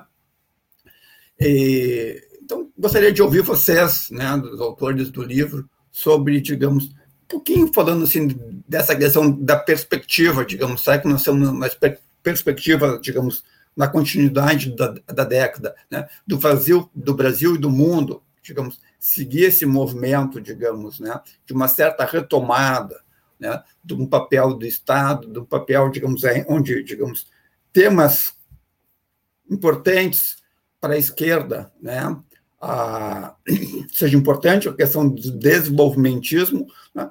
e uma questão importante hoje também do ponto de vista da esquerda, né? digamos, que é essa questão né, da redistribuição da renda e da riqueza, né? e de setores que, que beneficiam setores sociais que foram marginalizados, tradicionalmente marginalizados no Brasil, né? e no mundo como um todo. Então, gostaria de ouvir vocês um pouquinho sobre essas questões. Posso começar, Fernando? Pode, essa segunda, esse finalzinho que ele falou da desigualdade, posso falar eu, acho que fica legal. Ah, tá legal. Ou então, olha só. Também, claro. Né? Não, não, não. Deixa para o especialista. É. Tá, Dalmir, é, pois é, eu acho que tem. O problema é o seguinte: fa falar de história não é tão fácil assim, a gente tem que pesquisar. Agora, falar do futuro é mais difícil ainda. Se a gente já erra pra caramba quando a gente olha para trás, quando olha para frente, a probabilidade de errar é gigante. Mas tudo bem, mas eu aceito o seu desafio, mas porque eu acho que tem algumas tensões, tá? É, é, é, como eu falei, essas mudanças, como, elas não nascem da boa vontade. Assim, é, os capitalistas americanos não estavam chateados com a concentração de renda, não estavam chateados com a desigualdade, não estavam chateados que ter milhões de pessoas no país riquíssimo é, abaixo da linha da pobreza. Eu estava, um troço que eu estava lendo, até para fazer uma palestra sobre os Estados Unidos outro dia, é, vários funcionários do Walmart ganhavam ticket, é, aquele, o, o, o, o, Food Stamps, que mudou o nome para agora, é, Food, eles mudaram o nome, mas antigamente chamava Food Stamps, é o seguinte, nos Estados Unidos, o Bolsa Família é um ticketzinho que você ganha para comprar as coisas, comida, tá? Então, é, isso, hipoteticamente, como no Brasil, é para gente que não tem acesso à renda. Então, você tem do governo um acesso à renda para justamente poder sobreviver. Né? E nos Estados Unidos, não recentemente, esse, óbvio que cresceu muito depois da crise de 2008, mas mesmo antes da crise de 2008, e mesmo depois de ter passado a parte mais grave da crise de 2008, você tinha gente trabalhando nesses empregos de baixa remuneração que, para conseguir fazer o, o, a sua subsistência, você ganhava o ticket de refeição do governo, o, o food stamps. Ou seja, nós que somos lá clássicos, né, do Almir marxista, o salário de subsistência, tá? É, tem uma pergunta já, depois tem que responder. O salário de subsistência, ele não era oferecido só para o setor privado. No salário de subsistência tinha uma parte da renda transferida pelo como estava baixo o salário de subsistência, consequentemente como estava alta a, a, o lucro, como caiu a, a, como caiu a participação do salário na renda, tá? Então é, é óbvio que não são esses caras que vão reclamar, tá? Que vão reclamar são as populações. E outras várias aberrações americanas, que a gente pode dizer, a epidemia dos opiáceos, foi o único país que a, a, o nível de, de as pessoas é, é, se, se, você não aumenta a idade de sobrevida, você cai por causa de suicídio, alcoolismo e doença de opiáceo. É um dos poucos países onde você tem um aumento de horas trabalhadas, com aumento de produtividade, que é uma coisa maluca, né, Domi? Mas eles fazem isso porque o salário é tão baixo que você tem que trabalhar mais para conseguir sobreviver. Não, porque a tua, tua, produtividade caiu, ela aumentou, mas é que te pagam um salário muito baixo. Então, é óbvio que isso cria tensões e que, sem ser canalizadas pelo sistema político, tá, acabam nesse troço do populismo de direita, que o pessoal fala aí. O problema do populismo de direita é que o populismo de direita é antipovo. Esse grave problema. Então, por exemplo, das medidas que o, que o, que o Trump fez, foi justamente piorar a distribuição de renda, diminuindo o salário, diminuindo imposto dos ricos. Ele fez ao contrário do que as pessoas que votaram nele queriam. Ele tinha o espantalho lá dos imigrantes, tal, que dos mexicanos, tal, mas na, nas políticas reais ele era isso. Porém, porém, é, é, é, é, bem, é bom deixar claro que ele inaugurou esse negócio do Make America Great Again, o MAGA dele, era intervenção de política industrial, que são antigas. O slogan, eu sempre esqueço o slogan do, do, do nosso amigo pai, não é muito diferente. We are back, American back, American back again, é meio parecido, tá? Então, tem uma continuidade entre Biden e Trump no sentido não distributivista, não é de melhorar a vida das pessoas, mas no sentido de perceber que essa organização sociopolítica está levando uma surra do seu inimigo, que aí é uma questão geopolítica que, que força você a mudar. Então, por esse lado, Dalmir, pelo lado concreto, pelo lado das demandas sociais e pelo lado das tensões geopolíticas, claramente tem uma pressão para mudar isso. Só que, e aí é interessante, tem uma desconexão muito grande entre o pensamento econômico e, esse, e essa nova demanda. Você tem o Larry Summers, você tem Stiglitz, inventaram o negócio da estagnação secular, que são economistas ortodoxos, tá? E aí, ah, é bem, tem um jeito de você dar uma torcida na história, tá certo? Para justificar maior intervenção. Mas se você for pegar o que a gente chama de mainstream, é, é, dominante, é, é, o, sobre, a, a, a, sobre o pensamento econômico ainda está muito, muito antigo. Então, eu sinto, e é a mesma coisa no Brasil. Quando você fala algumas coisas um pouquinho mais heterodoxas, um pouquinho menos convencionais, do ponto de vista de política econômica, parece que você é um bicho estranho. Só que esse bicho estranho está acontecendo nos Estados Unidos. Cara tem um déficit de 10% e toca a vida. Tá? É... O Fernando falou, né? Pois é. É exatamente, Fernando. O, o, o, auxílio de emergencial foi o salário de subsistência, porque senão você ficava abaixo, que o nosso querido Marx, dos clássicos, falavam. Tá? Então, eu acho, o Adalmir, para a gente bater bola com as pessoas que estão ouvindo e a gente ficar falando sozinho aqui, muito chato, é, é, que tem, eu acho, que essa tendência, tá? Na América do Sul, na América Latina, as tensões também criadas abrem possibilidade de você ter que mudar, tá? É, é, obviamente esse populismo de direita, eu não gosto de ter, mas vai, que é meio ele, ele, é, ele, é, ele é um populismo de direita liberal, então ele não resolve nada, só piora. para o povo ele só piora, não tem nenhuma melhoria, porque vai ser pior a distribuição de renda, é, vai ter menos emprego, os empregos são menos de, menos, de pior qualidade, mas eu acho que, que, que, tem uma desconexão, em certo sentido, aí entre o crescimento dominante muito, ainda muito conservador, tá? Principalmente dos economistas, é, e as demandas sociais por fazer isso. Só para terminar, isso não é novidade, tá? Quando, em 36, teve o New Deal, é, os países, eles foram na frente do Keynes. Eu conto isso no livro, se quem quiser ler o livro vai ler. O, o, o Keynes queria influenciar o Franklin Delano Roosevelt e achava o Franklin Delano Roosevelt um burro e o Franklin Delano Roosevelt achava o Keynes um chato, metido, tá certo? Mandava o assessor, vai e responde para esse inglês metido que eu não aguento mais ele. Então, com esse descasamento entre o Roosevelt e o Keynes, Ainda assim, a política do, do Roosevelt, por causa da pressão social, foi intervencionista. E aí, depois, você criou uma hegemonia é, teórica é, de intervenção. Então, eu, eu, eu, vejo um pouco esse, esse divórcio, Adalmir, entre as necessidades materiais e, e um, uma dominação ideológica ainda muito conservadora, que uhum. vão acabar se chocando, só vão se resolver na, na, no jogo da política. Acho que tem que se despedir dos, dos colegas da TV Caxias, não é isso? É isso, gente? Olá.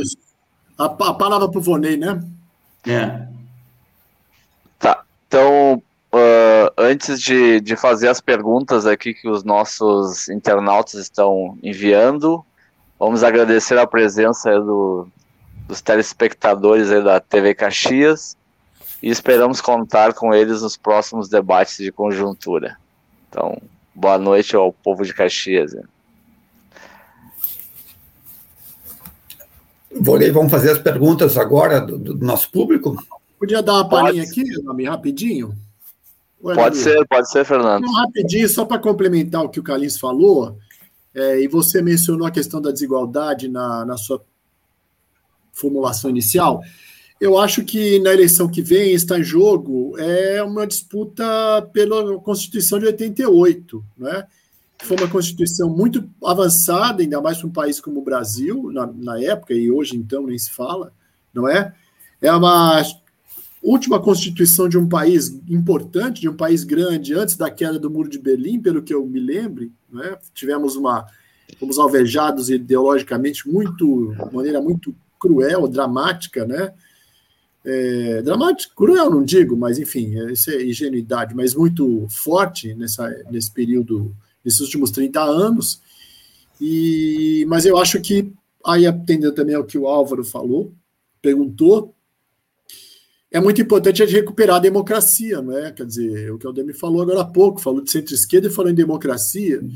É, infelizmente, isso poderia não ser só assim no Brasil, né? Poderia ter um partido conservador democrático de verdade, que eu acho que é meio impossível no caso como o Brasil, pela, pela história do Brasil, e ainda mais, se quiser, pela história da formação é, social do Brasil, e ainda mais se for um partido que tente reapresentar essas políticas dos anos 90, que já deram resultados horríveis do ponto de vista social, imagina hoje em dia, não é?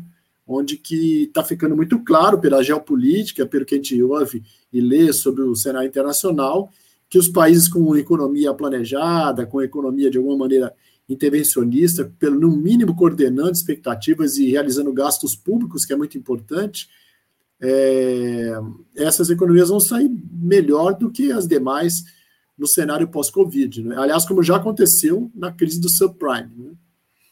É isso por enquanto. Obrigado, Fernando. Adalmir, então, vamos fazer referência aqui, então, às duas perguntas aqui do, do Fernando Lara, professor de economia da Unicinos, também já esteve aqui no, nos nossos debates, o Álvaro Magalhães, servidor do, do extinto Ministério da, do Planejamento e do IPEA, e também já esteve conosco. Então, o Fernando comenta que o auxílio emergencial no Brasil foi manifestação do salário de subsistência, não lhes parece?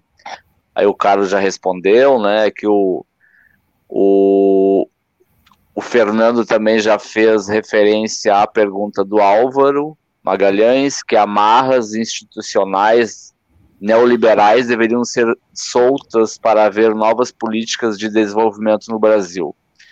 E aí temos mais perguntas aqui. Temos uma pergunta da Maria da Graça Pinto Bulhões, que faz parte do Comitê em Defesa da Democracia. Qual a natureza da crise de 79, que deu espaço ao crescimento do neoliberalismo? E qual a natureza da crise hoje, que pode dar espaço ao desenvolvimento Desenvolvimentismo. Uh, desenvolvimentismo. E o Carlos Alberto Jacques de Castro tem duas, uh, dois comentários aqui. O obscurantismo tem mais a ver com a virada pós-moderna, que é, que é a reação possível ao marxismo como crítica da cultura ocidental. Daí deri a deriva ideológica da ciência que se acredita científica. A intervenção estatal foi provada na prática pela Alemanha nazista e depois era o caminho único para a reconstrução uh, pós-Segunda Guerra. Por enquanto são essas intervenções, acho que chegou mais uma aqui. Opa. Só eu, eu, duas aqui que eu, que eu anotei, eu, eu, não, eu entendi muito bem. A intervenção estatal, ela, na verdade, começa com a União Soviética. É, é, na verdade, os países que começaram a fazer isso, plano quinquenal, eles estão copiando a União Soviética. Então, tem, a César o que é de César, né? Tipo, e, e, e, aí, isso aí é uma coisa muito importante. E aí eu vou, vou começar do negócio de 79. Na verdade, a crise de 79 foi uma crise da periferia, tá? É, por quê? Porque, na verdade, a crise da Golden Age, chamada crise da Golden Age, tem muita discussão, razões, tá coisa. Mas basicamente ela começa correndo no final da década de 60, tá? Ela tem uma, uma aceleração inflacionária na década de 60, no final da década de 60.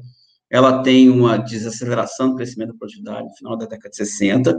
A década de 70, aí depois tem a crise do petróleo, que, diga-se passagem, também não é uma crise uh, que nasceu assim, de um dia para o outro ela, ela já nasce de uma formação sociopolítica dos produtores de petróleo, que começam a ter mais controle sobre o petróleo, começam a fazer royalties, depois fazem a OPEP.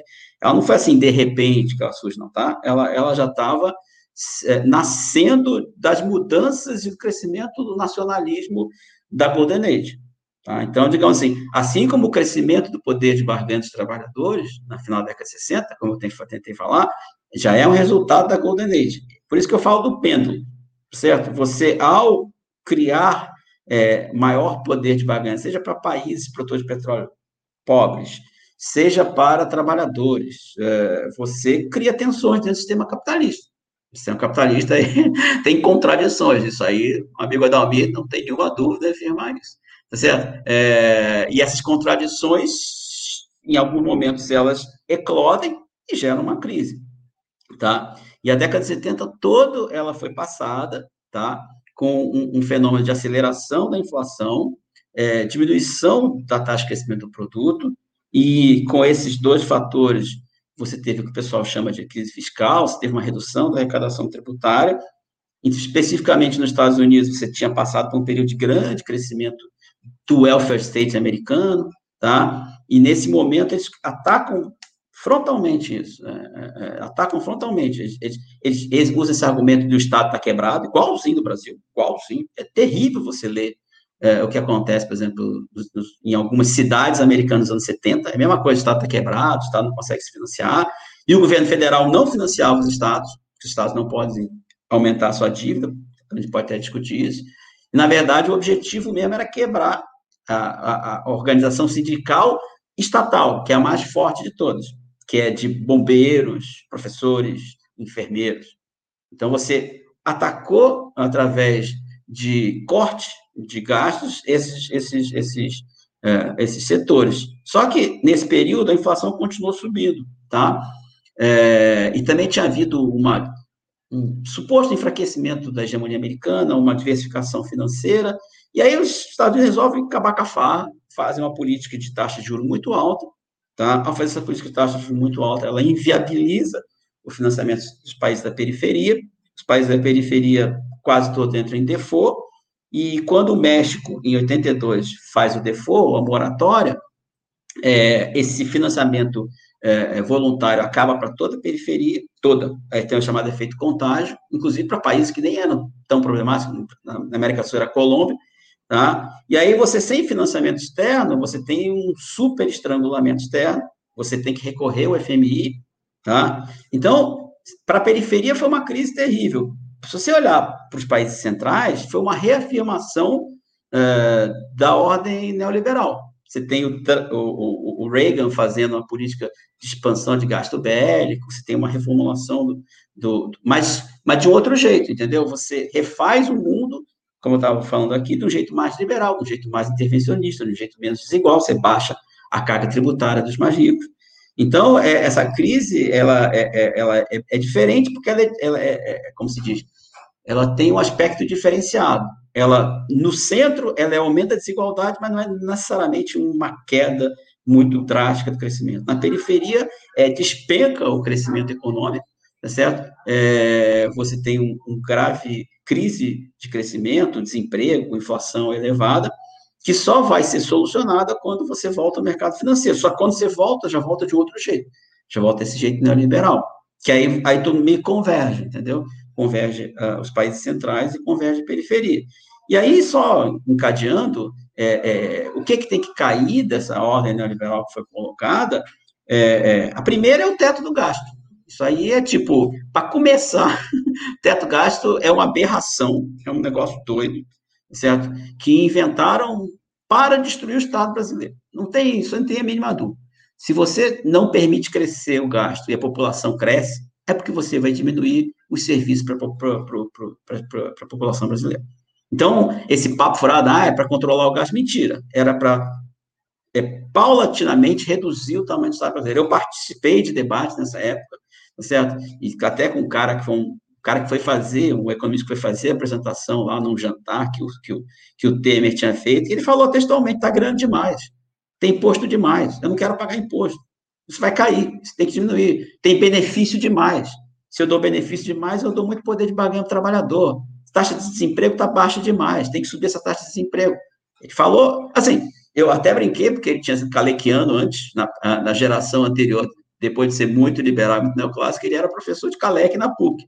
Eu, eu brinquei, ainda bem que você não esqueceu as, as lições de Calec, né? Que você tem uma, um conflito de classe e você tem que dar uma cacetada na, na classe trabalhadora, tanto pelo benefício social como pelo salário, que é o aumento de desemprego, tá certo? Para você retomar as rédeas, como foi feito no centro, por causa da crise, da crise 79, por causa da subida dos juros de 79, tá? E como, de alguma forma, é, é, foi feito em 2015, 2016, tá? Nesse negócio que o Adalmir falou. Estava folgado demais a classe trabalhadora, tá? E, então, basicamente é isso. Então, para começar, é tirar o teto do gasto. Tá? Depois você tem que desmontar toda essa todo esse aparato ideológico, teórico, que faz do Estado ser uma espécie de cão chupando manga, um monstro, responsável por tudo de mal. Por isso que esse livro, esse, primeiro capítulo, que o Estado, o desenvolvimentismo era responsável por inflação e só, e vamos em frente, que é uma mentira, de lavado. Depois você tem que desmontar outros mitos. Também um capítulo que eu escrevi, que o financiamento monetário da inflação, como se inflação não fosse excesso de demanda e como se todo financiamento não fosse monetário. Então, tem muita, muita, muita coisa para fazer, muita, muito mito e muita norma neoliberal para tirar. O que eu estava falando é que o, trabalho é muito grande e, e, e digamos, e, e, o consenso brasileiro que deu esse golpe, que o Adamir falou, um golpe moderno, é para fazer um Brasil diferente, é para fazer um Brasil muito desigual, possivelmente com os setores modernos sendo agrobusiness e alguns setores específicos, não é para fazer um país inclusivo, nem um país de alto crescimento. É, é, e não mudaram de ideia, isso é importante. Eles falam mal do Bolsonaro, porque falar mal do Bolsonaro é, assim, não é das coisas mais difíceis do mundo. Mas, é, é, é, mas se você pegar o discurso genérico, eles poupam muito o Paulo Guedes. A imprensa poupa bastante o Paulo Guedes. E se você pegar o, assim, não, a gente errou, não devia ter dado golpe, não devia ter pensado na ponte para o futuro, isso é besteira. Não, eles ficam pensando, não, tem que ficar o, de, o, o teto, o teto é importante, tem que ficar o teto. Então, é, é, esse, a pergunta é: tem que derrubar? Claramente tem que derrubar. Agora, como derrubar com que ainda está montado, tá certo? O, o acordão feito para dar o golpe, para destruir alguns modestos avanços, não foi destruído. O que está enfraquecido é um governo desvairado, sei lá. Mas que até, é, é, até de, é um governo de maus modos, por assim dizer. Qualquer pessoa minimamente civilizada fica envergonhada. Mas o, o projeto não está, não. Então, é, é, é, complicado isso. O Fernando aqui, meu amigo, ele está sempre no Facebook falando um bando de coisa. Eu não tenho nem, nem paciência para isso. Eu queria chamar, eu queria fazer que eu ouvi o Fernando, né, fazer essa intervenção uh, similar ao que o Carlinhos fez, né, digamos, a mas eu queria adicionar, digamos, além, digamos, o que a gente tem da questão do Álvaro, que ele colocou sobre o que, a gente tem que, digamos, né, abandonar ou rever da questão né, do neoliberalismo, né, uma questão fundamental, o que a gente tem que adicionar ao desenvolvimentismo. Né, o Fernando fez uma citação bastante importante, né, e que eu tenho, né, que é a tentativa de destruição da Constituição de, de 1988, né? E eu acho que nós de esquerda, esquerda, nós digamos democratas, né, nós temos que lutar para reafirmar várias das questões que estavam ali na Constituição de 88. Né? Isso não significa que a Constituição seja perfeita, né? Mas digamos, mas, sem dúvida é, é um avanço, é um avanço enorme civilizatório na sociedade brasileira. Né? E essas são questões fundamentais que estão sendo atacadas né? por esse, digamos, coalizão de direita, né? seja aquele que eu chamo, né, digamos, uma direita mais né, educada, ou a direita mal educada. Né? As duas, essas, essas duas direitas se uniram e deram um golpe. E fizeram um impeachment. Né? E daí eu aproveito e faço uma pergunta aqui para, para os dois, né? Digamos, se existe espaço, digamos, para a terceira via, que nada mais é do que o espaço, né, para essa direita, né, que não fala de determinados palavrões, né, mas que, digamos, quer a destruição, digamos, da Constituição de 88 e aquilo que o Carlinhos bem falou, né, digamos, a redução, né, dos ganhos dos trabalhadores. Adalmir? Eu acho, eu acho que. Oi, Urei.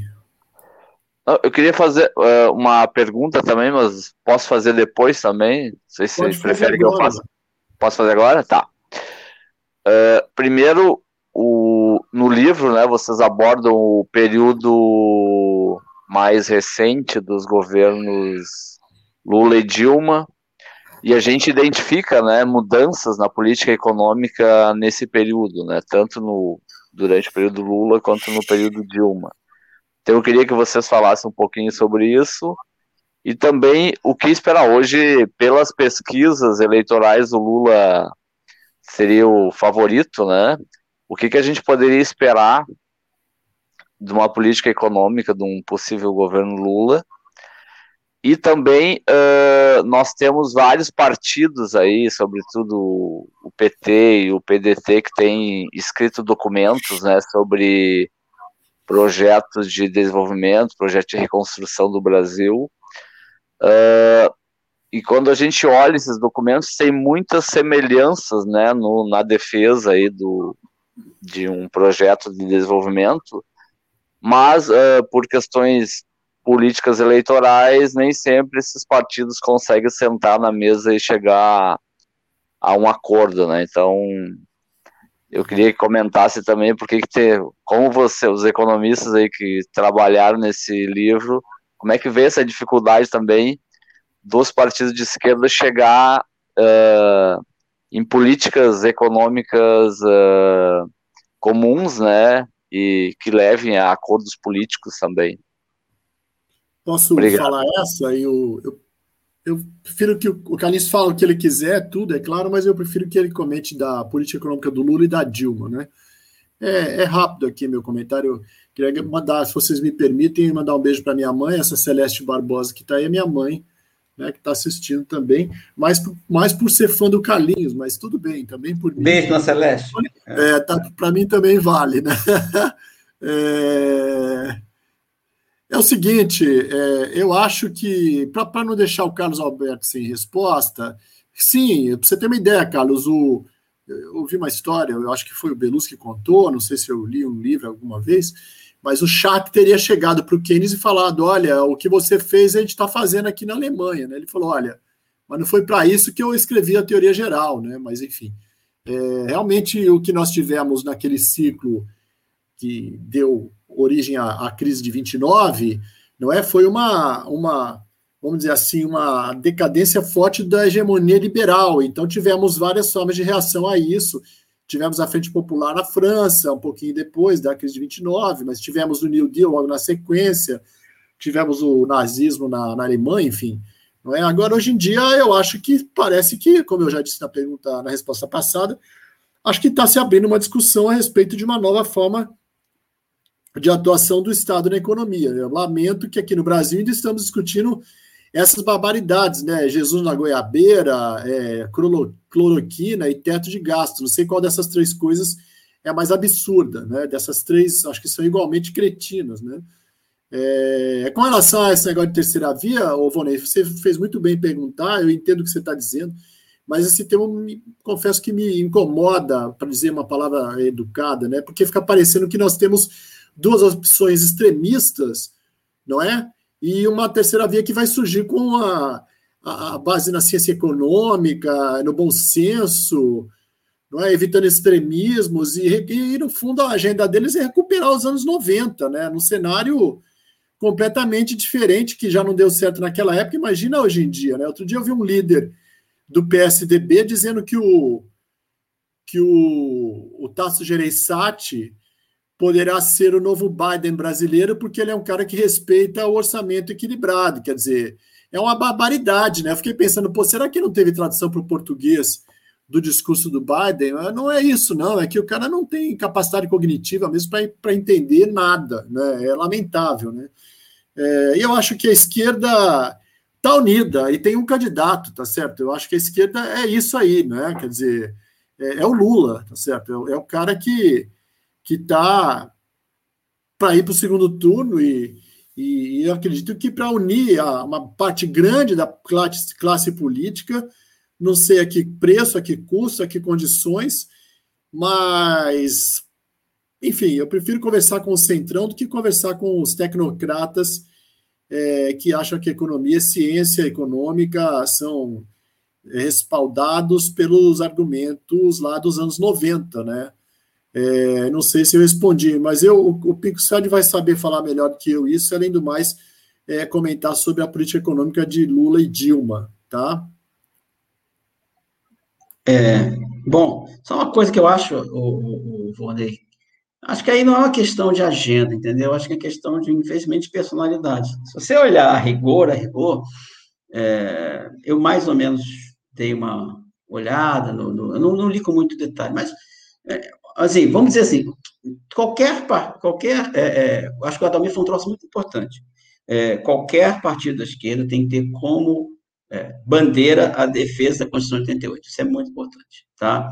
É, você não pode andar para trás. Foram vitórias importantes que não podem ser. E que, e que de resto, custaram muito ao Brasil, tá? É, todas essas, essas, bandeiras, todas essas vitórias conseguidas na Constituição de 88, elas foram frutos de luta de muita gente. Então, o chamado Partido dos Sanitaristas, né, que conseguiram colocar lá o a ideia SUS, nada SUS. mais que isso. Imagina se não é. tivéssemos é. o SUS hoje, né, cara? Sim, sim, sim. Mas esses caras, eles, não, não, eles, eles tinham montado um lobby, eles tinham montado uma, uma, uma, uma, organização social que teve capacidade de chegar lá na Constituinte e, e, e, transformar isso em leis. E outras, assim, dessa forma.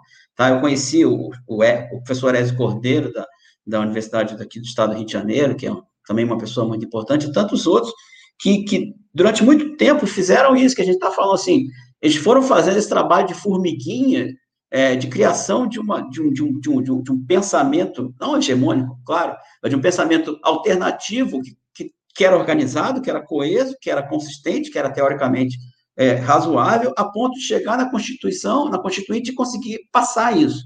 É, é, claro que você vai dizer, ah, mas a direita estava com a guarda meio baixa. Estava, tá certo? Mas, de qualquer forma, é, isso é importante. A, a fazer esses consensos com a gente são importantes para a gente evitar o retrocesso e fazer o avanço. E, nesse sentido, então, eu acho que tem muitos consensos. É, tem que ter política industrial? Sim, tem que ter. O consenso fiscal é um pouco mais difícil. Infelizmente, durante muito tempo foi batido essa coisa do equilíbrio fiscal necessário. É, o engraçado é que os Estados Unidos ninguém dá mais bola. Os Estados Unidos a dívida subiu, deixa para lá. A discussão nos Estados Unidos hoje em dia já se tem se, se, se o gasto público dá inflação não dá inflação. Não é nada que se fala no Brasil, é muito diferente. Tá? Então, eu acho que isso seria importante, sim é, não para o primeiro turno, mas para o segundo turno, dar uma, uma afinada no, no discurso para a gente largar de mão essas, essas bobagens é, é, fiscalistas. Agora, para falar em bobagens fiscalistas, a gente pode falar um pouquinho sobre o governo, o governo Dilma, e como o Adalmir falou aqui, é, é acho que tem uma coisa engraçada, tudo é uma questão de perspectiva. É, quando teve o governo Lula, que foi o segundo governo Lula foi um bom, na minha opinião, foi um bom governo, o governo Dilma acho que tem muitos problemas. Independente de qualquer coisa. A gente achava, ah, manteve a, o, o, tripé macroeconômico, tal, não fez reforma tributária. A gente achava muito pouco. Pelo jeito, a classe dominante brasileira achou muito, muito, a, a ponto de dar um, um golpe que deu e, de, para meu choque, aí é a famosa coisas que eu não esperava ver, né? Eles cortaram na própria carne. Eles destruíram o setor brasileiro, capitalista, que tinha, que era o, o que sobrou da, da, abertura, que é as empreiteiras. O, o BNDES operava com as empreiteiras, não é porque eles sejam bandidos, que o BNDES, não, é porque são, eram as empresas brasileiras que tinham capacidade financeira, capacidade técnica, capacidade gerencial. Que o resto tudo tinha sido meio dizimado. Tá? Então, para você ter um consenso da classe dominante a ponto de você dar um tiro no próprio pé, ou de você destruir o setor mais eficiente, mais capitalizado e com maior capacidade gerencial, é um negócio assim, é assustador. Eu não acreditava nisso, mas eu vi, meninos eu vi, tá? Então, digamos assim, o que a gente achava que era pouco, que eram poucos os ganhos da classe trabalhadora, aparentemente para essas pessoas é muito, tá? O que a gente achava que era pouco, a elevação do salário mínimo, aparentemente era muito. O que a gente achava que era bobagem, essas pessoas terem direito a viajar de avião, aparentemente é muito. O que a gente achava que era pouco, o padrão de consumo ficar parecido com o padrão de consumo dos, das pessoas de maior poder aquisitivo, aparentemente é muito. E esse é o problema. Quer dizer, as políticas que foram colocadas em prática, que basicamente, vamos as, as políticas importantes, tá? Que são políticas de expansão do salário mínimo. Ah, tem até um artigo meu aqui com o Fernando, não sei se ele ainda está aqui, que a gente mostrava que ter superar primário não necessariamente quer dizer que você tem uma política fiscal contracionista, e a política do Lula, quando teve a crise de 2008, foi completamente anticíclica. Tem, quem quiser botar aí, põe José Serra, é, crise de 2008. E o José Serra fica rindo, acho que com o Boris Casoy. Sim, mas é uma doida. Imagina aumentar o gasto no meio da crise. Imagina se não tivesse aumentado o gasto no meio da crise. Está no YouTube, infelizmente as coisas ficam para essas pessoas, está tudo no YouTube essas barbaridades, vocês podem ver que só botar isso. Tá certo? Ou seja, ele teve uma atitude muito correta, a gente saiu muito rápido da crise, tá? E com essas mudanças estruturais. E a economia é muito dinâmica, gente. À medida que você vai aumentando a, a, a, o poder aquisitivo dessa nova classe média, que é você sobe os de baixo, você começa a ter acesso dessas pessoas de baixo a um monte de serviços pessoais, a comer fora de casa, e você vai criando um movimento de, de, de mudança estrutural, não certamente não a parte industrial, principalmente a partir de 2009, a gente tem problemas seríssimos de estrutura produtiva, seríssimos. Isso tem que ser melhor estudado, tá certo? A gente já estudou, mas melhor estudado em, termos de você fazer políticas para evitar isso, que eu estou dizendo. O governo Lula fez três políticas industriais. Três. O Fernando Henrique tinha feito nada, só tinha feito fundo setorial. Mas nenhuma dessas três políticas teve um resultado tão espetacular como a gente queria que tivesse. Você teve uma política, por exemplo, de fármacos, mas que ficou pior do que a política da Índia. Veja que a Índia é capaz de fazer vacina a princípio ativo e a gente não faz. Então a gente ficou abaixo da política industrial da mas fez. Tá certo? Ah, o problema todo agora, digamos, só para fazer coisas positivas, você teve uma expansão do crédito para as pessoas, ok? Você fez uma política habitacional que muita gente fala mal, porque botava para fora da cidade não vou discutir, mas fez a maior política habitacional é, que já tinha sido feita até então. Eu sei que tem muitas críticas em relação a ela, mas fez. Então, mas aparentemente essas coisas que muita gente falou muito mal, tá ou muita gente achou que era pouco, ou que podia ser melhor, não foram, não engoliram, não passou do gragomírio da classe dominante a ponto dos caras fazerem uma crise gravíssima, jogarem o país no crescimento. Eu estava fazendo a conta, o Brasil, entre duzentos e poucos países do mundo, é o centésimo octagésimo primeiro. Poucos países, desde 2014, cresceram tão pouco como o Brasil. E a maioria dos países que cresceram tão pouco como o Brasil são países conflagrados, com guerra civil, é a Síria, a Líbia, o Iêmen, o Líbano. Certo? Ah, se o Brasil crescer mais que a Síria, que a Líbia, que o Iêmen, que o Líbano, realmente, parabéns. Tá? Então, você, você cria esse, esse caos é, porque não era tolerado essas coisas, essas, essas mudanças institucionais e mudanças de política econômica que para nós eram até meio modestas, mas que aparentemente eram intoleráveis para chegarem a esse ponto. Então, é, fala, fala mim. Deixa eu interromper aqui, porque a gente tem uma questão do nosso tempo, daí eu voltei no, no, nos pilota aí com a questão do tempo, né? O, o Carlos Alberto fez várias colocações, infelizmente nós não vamos ter tempo de. Desculpa, Dalmir, passei da hora, desculpe. Não, tranquilo, Carlinhos. Eu acho que essas questões são questões importantes, né? E eu acho que é importante a gente pensar o governo, né, do o que, o que a esquerda, o que o PT, né, o que a gente, digamos, a centro-esquerda acertou e o que a gente errou, né, ao longo do governo do, do, do PT né? E, e, o que é possível e o que não é possível fazer também. Essa é uma outra questão importante, digamos. Uma coisa é saber o que fazer. Outra questão bastante diferente é ter as condições políticas de fazer elas. Certo? São duas questões. O Lula sabe o que dá para fazer e eu confio é, que ele vai fazer. Né? É, então, mas eu gostaria, não, vocês passar a palavra para o Volney, né? E, e, tem outras questões aqui, tem, tem, tem mais perguntas chegando, né? Ah, e eu acho que uma questão importante, eu acho que é importante a gente fazer, e eu estava vendo assim, digamos, né? Eu acho que talvez a gente tenha, né, num governo, né, num governo de centro-esquerda, né, de apostar na construção de mais, de, digamos, de cidadãos, né, de aprofundar o processo democrático da cidadania, da educação para cidadã. Eu acho que essas são questões importantes que a gente poderia ter avançado mais. Né? indo um pouco aqui na linha né, de, de, umas questões, é, é, eu tive essa ideia, lendo aqui a questão do Carlos. Né? Vonei, eu acho que poderia te passar a palavra, e a gente podia passar a palavra para a gente final do Carlos e do Fernando, né, agradecendo já o público que participou aqui, né, e fazer, podíamos fazer uma última rodada rápida. Pode ser, Adalmir. Temos aqui ainda mais algumas perguntas, vou, vou fazê-las brevemente. E aí hum, damos mais uns três minutinhos para cada um dos nossos convidados para as considerações finais, e aí, se puderem já incluir as respostas a essas perguntas aqui dos. Deixa eu ver que temos. O, o Carlos aqui hoje já foi contemplado aqui com, com perguntas, então vamos aqui, não, não vamos ter como fazer todas.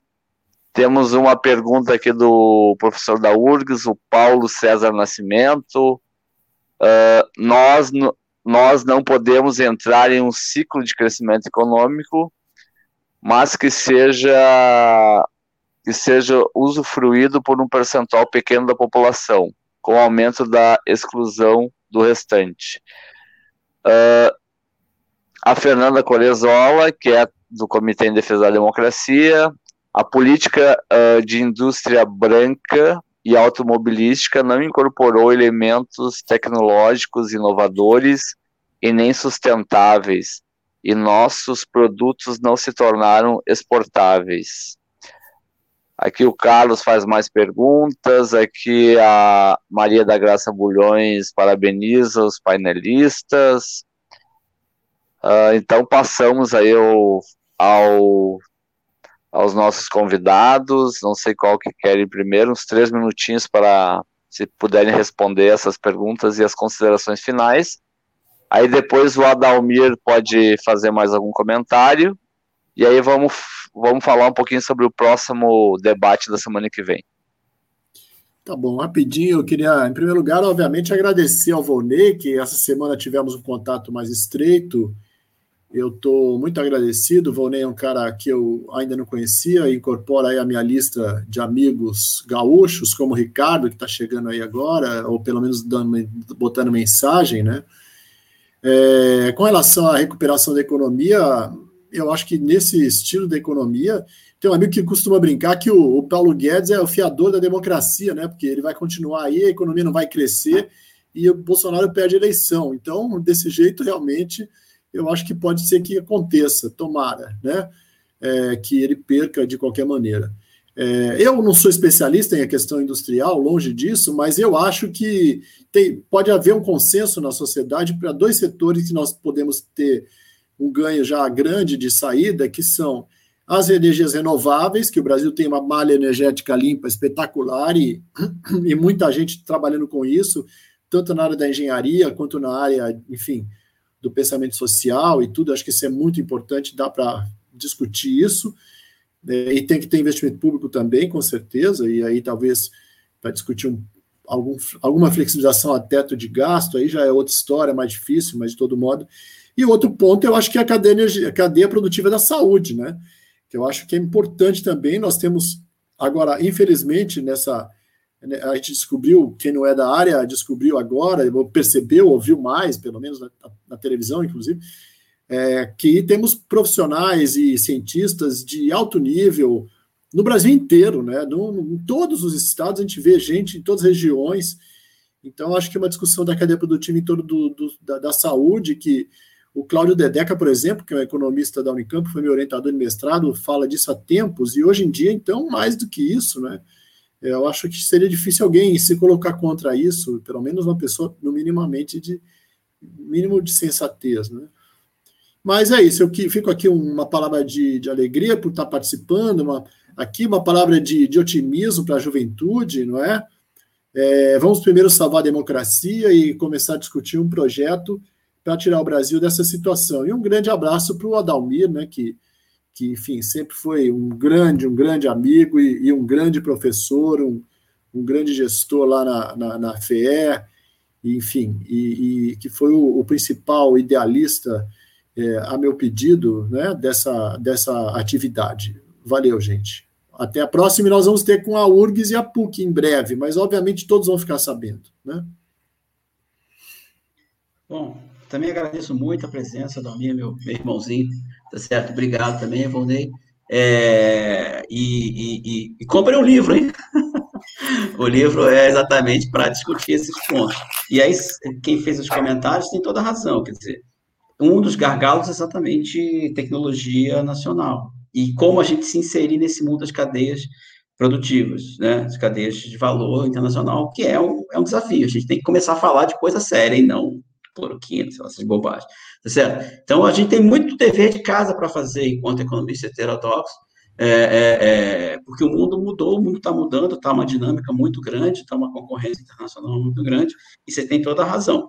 É, é, é, tem que discutir, sim, como internalizar e como gerar progressividade endógena, que é o beabá do desenvolvimento. Desculpa, eu nem, eu, foi uma pessoa que fez essa pergunta e eu, eu esqueci de dar o nome, peço perdão. qual o nome da pessoa que fez sobre a linha branca e automóvel? Eu acho que foi a Fernanda Cordezola. Oh, Fernanda, desculpa. Tá, Fernando. Você tem, você tem toda a razão. Aliás, é pior, Fernando. A partir de 2009, como o Brasil começou a crescer mais que o resto do mundo, o Brasil virou uma espécie de comprador de última instância, entendeu? Então, a gente abriu uma boca entre a demanda doméstica e a produção doméstica. É, e aí, daí para frente, realmente o desempenho industrial foi muito, muito, muito ruim. Então, e como eu falei, você teve três planos industriais, três, e esses três planos industriais não foram capazes. Mesmo no setor de saúde, que o Fernando falou, você teve, foi um dos mais bem-sucedidos, mais ou menos, mas não foi tão bem-sucedido. Então, são lições que a gente tem que, que, que tomar para a gente discutir esse projeto mais é, é, igual e mais desenvolvimentista no futuro. Tá? E só para terminar, uma outra. Eu, eu não acho, sinceramente, é, é, você teve no Brasil uma história de crescimento com desigualdade, que foi o período dos militares, principalmente o, o, o, o período do milagre econômico. Mas com essa política aí neoliberal de teto de gasto, não vai ter nem crescimento e só desigualdade. É, assim, é o pior dos mundos. Então, eu agradeço muito estar aqui e, e desculpe se eu falei um pouco demais, mas a gente vai se empolgando. Tá? Um abraço para todos. Deixa Obrigado. Adalmir, contigo. Tá, para me despedir mostrando o livro aqui, tá? Pra, convidando as pessoas para a comprar um livro. O livro está muito interessante. Né? Fala é bem dos gaúchos, né, Adalmir? É, um mergulho aqui na, na história é. brasileira. Os gaúchos né? que merecem, né? É. Na compre uma compreensão né, e na construção, digamos, para a gente propor e entender, poder falar sobre o futuro, que é muito difícil, a gente tem que entender o passado. Né? Então, aqui está um bom caminho. Né? Eu gostaria muito né, de agradecer ao, ao Carlinhos, e ao Fernandão, né, foi assim que eu conheci eles, né, meus amigos pessoais muito queridos. Né, é, foi muito bom a conversa aqui, né, e falar sobre essas questões que são bastante fundamentais, né, sobre o, o futuro do Brasil, né, é bastante importante, né, e digamos, isso é uma questão que eu falou assim, digamos, né? E é esse processo, com um processo de redemocratização e com avanços sociais, né? E com a mudança do pêndulo, né? certamente nós vamos ter espaço para recriar instituições que pensam o Brasil e pensam o Brasil só em termos nacionais e termos regionais, como era a Fundação de Economia e Estatística aqui no Rio Grande do Sul. Isso é uma questão importante. Então, tá? Agradeço muito, né? agradeço também nosso público que estava aqui, que participou bastante, que inventou bastante questões, a gente não pode fazer todas, né? e a gente passa a palavra para o Vonei, para o Vonei fazer o chamamento aí da próxima semana. Muito obrigado, gente. Então, obrigado aos nossos convidados, ao Fernando, ao Carlos, ao nosso mediador, o Adalmir. Eu não sei se o Benedito Tadeu César, eu acho que ele saiu, né? Do, acho que ele caiu. Aí ele sai aqui. Reapareceu aqui o Tadeu. O Tadeu pode falar um pouquinho aí sobre a próxima semana, que excepcionalmente Tadeu será também um debate de conjuntura econômica, né? Porque a gente teve, em função aí do, do mês que teve que teve cinco, cinco sextas-feiras, né? Então nós ganhamos uma sexta a mais. E estamos ainda definindo o tema, provavelmente será um tema que pelo menos ele não é tão abordado assim, ele tem sido mais abordado agora, sobretudo com a pandemia, que é a economia a economia dos cuidados. Então a gente está construindo essa pauta que deverá ser a próxima semana. Contigo, Tadeu. Tá sem som, tá sem som. Obrigado, Vonei. Vonei, só dá uma palhinha o que, que é economia dos cuidados, porque a grande maioria não vai saber. É, eu não conheço muito, tá? Vou falar um pouco, né? A, a nossa também parceira aí do comitê, a Cristina, a economista Cristina tem no o do grupo de conjuntura econômica, ela tem a Cristina Viecelli, ela tem trabalhado esse tema, né? Mas aborda a, a, a, as pessoas que, que cuidam de crianças, que cuidam de idosos, o trabalho doméstico, que são, são áreas que foram muito afetadas na pandemia, né? Uhum. A Argentina, por exemplo, recentemente aprovou uma legislação que considera esse período uh, para fins de aposentadoria, né? Então, então é uma agenda que vai contra o, a agenda neoliberal aí que tem dominado uh, no Brasil e, e, no nosso Rio Grande do Sul. Né? A gente estava falando agora sobre exemplos do Rio Grande do Sul, Fernando. E os nossos exemplos agora é abrir mão da, do nosso, da nossa empresa de saneamento, é abrir mão da possivelmente do nosso banco, né, o Banrisul, é. que é um orgulho para os gaúchos. Pois é. E, e que, e que se, se o projeto neoliberal se reeleger aqui no estado, novamente, né, o Banrisul provavelmente não deve se salvar o que será terrível para nossa economia, Tadeu e Fernando. Sim.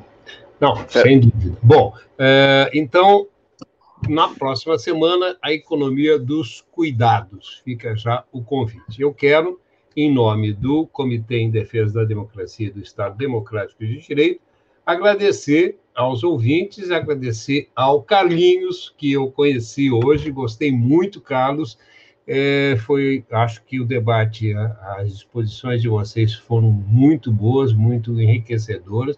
Agradecer ao Fernandão, que eu já conhecia, já estivemos numa, num, outra, numa live sobre desenvolvimento também, promovido pela, pelo pessoal da PUC, Rio Grande do Sul. E é, agradecer, obviamente, ao Volney e ao Adalmir, né, coordenadores do grupo de conjuntura econômica do comitê semana que vem e agradecer aos nossos parceiros todos que estiveram conosco nessa jornada e é, convidar todos para na próxima semana, então, a gente estar juntos novamente. Tadeu? Oi, fala. Tadeu, acho que é importante aqui, o seu Vino está nos lembrando aqui, fazer um convite aí para a atividade da manhã, né? O 24 Sim. de julho aí, que amanhã será uma todos na rua no Fora Bolsonaro. Né? É, estaremos lá no, uh, aqui em Porto Alegre, mas em quase todas as cidades do país haverá manifestações e o Comitê em Defesa da Democracia vai se reunir na frente do chalé da Praça 15 às 14h45. Quem quiser se agregar a nós, venha para lá, nós vamos estar com uma faixa e vamos estar com adesivos, com é, nos, nos associando e engrossando as lutas por, pela reconstrução da democracia, do desenvolvimento, da soberania e da equidade social nesse país tão sofrido e, e agora sofrido também pela pandemia. Boa noite a todas e todos, então, e até, até amanhã e depois até a semana que vem. A Covid avança. A gente está vivendo um dos momentos mais difíceis da nossa história e a atenção e os cuidados precisam ser redobrados. Primeiro, porque a gente sabe que o sistema de saúde está em colapso. Mas, mais importante que isso, a gente precisa saber que as pessoas estão morrendo mesmo quando conseguem pleno atendimento. Isso é muito sério. A doença ataca cada um de nós de uma forma diferente.